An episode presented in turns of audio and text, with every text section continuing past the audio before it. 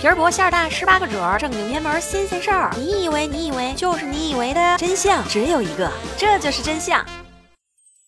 我是默默呀，我又来了呀。这里是由喜马拉雅 FM 独家出品的《这就是真相》，欢迎大家。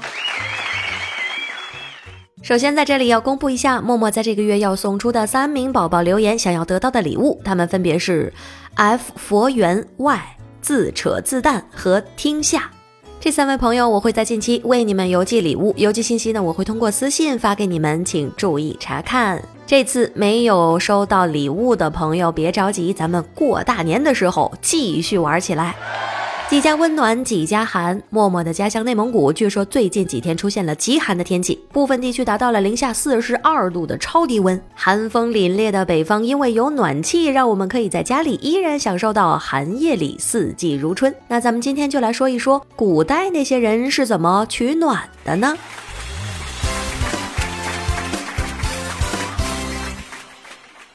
在遥远的石器时代，一切温暖来自于太阳和火源。原始人就已经学会了使用火，并且控制火，通过烧地面、造坑或者是火塘来取暖。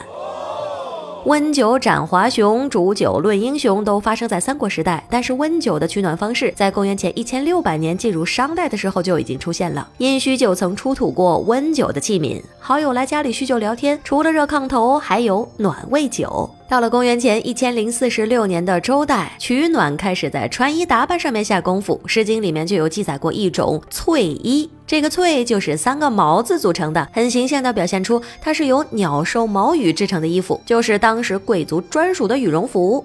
周天子祭祀上天的时候会穿礼裘，能够穿裘皮的人那非富即贵，而普通老百姓就是穿丝麻等材质的衣服。那个时候也有棉衣，不过一直到唐宋之后，棉花的种植才流行起来，棉衣也才逐渐的得到推广和流行起来。身上暖和了，胃也不能耽搁。故宫博物院里面有一件西周的盘鼎，是青铜器中引器和盛器的结合体。想要知道长什么样子，自行脑补一下原始的火锅吧。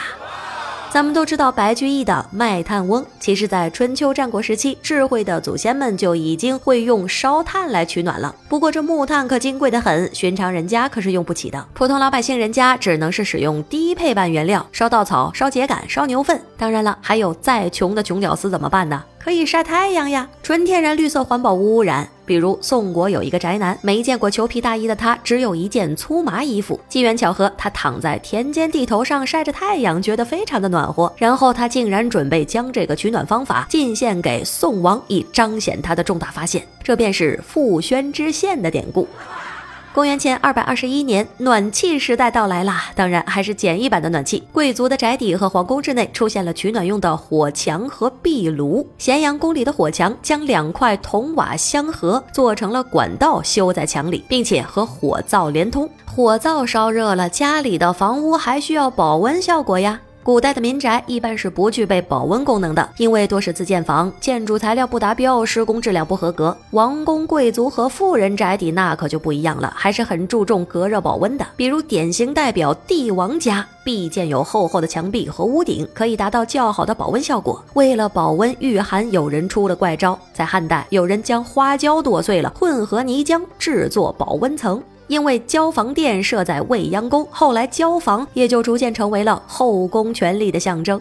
汉代还有了火炕，它是与炉灶相连的一个坑，实现了取暖烧饭两用，真是经济又实惠。家里面暖和了，这户外也不能落下。马王堆汉墓出土过漏指短手套，应该算是最早的手套了。外出保暖，造型时尚，都能把霹雳手套甩出好几条街了。汉代还出现了一种名为寒食散的偏方，最开始为曹魏何晏所服用，因为这方子当中都是大燥大热之物，服用了之后使人短时间内全身发热，据说还有提高。的能力，一时间竟然成为了魏晋名士们趋之若鹜的爆款产品。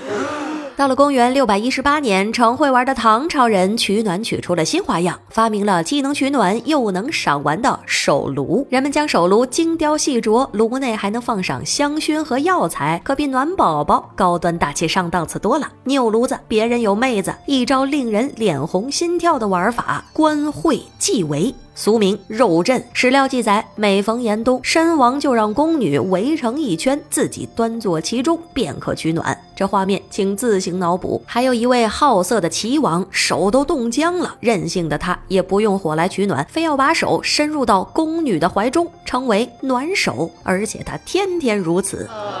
在宋朝出现了一种特殊的保暖用具——汤婆子，一般都是用锡或者是铜制作成扁球形或者是南瓜形的瓶子，上方开口带塞子，灌热水进去，临睡觉前塞进被窝里面。哎呀，这个温暖呀！不要老婆子，也要有个汤婆子。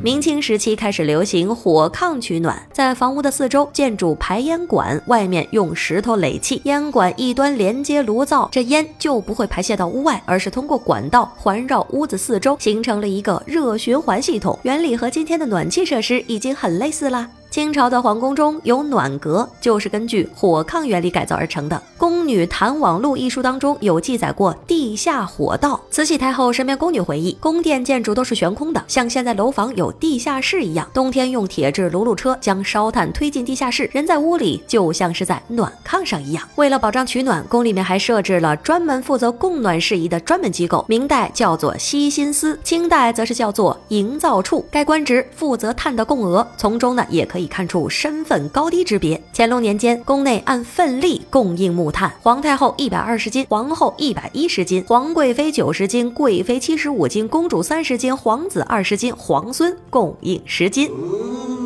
今天说了这么多古人的取暖神器，对你有什么启发吗？如果穿越古代，除了靠斗，你会如何智慧取暖呢？今天就到这里，下期不见不散。我是默默，爱你们，嗯啊。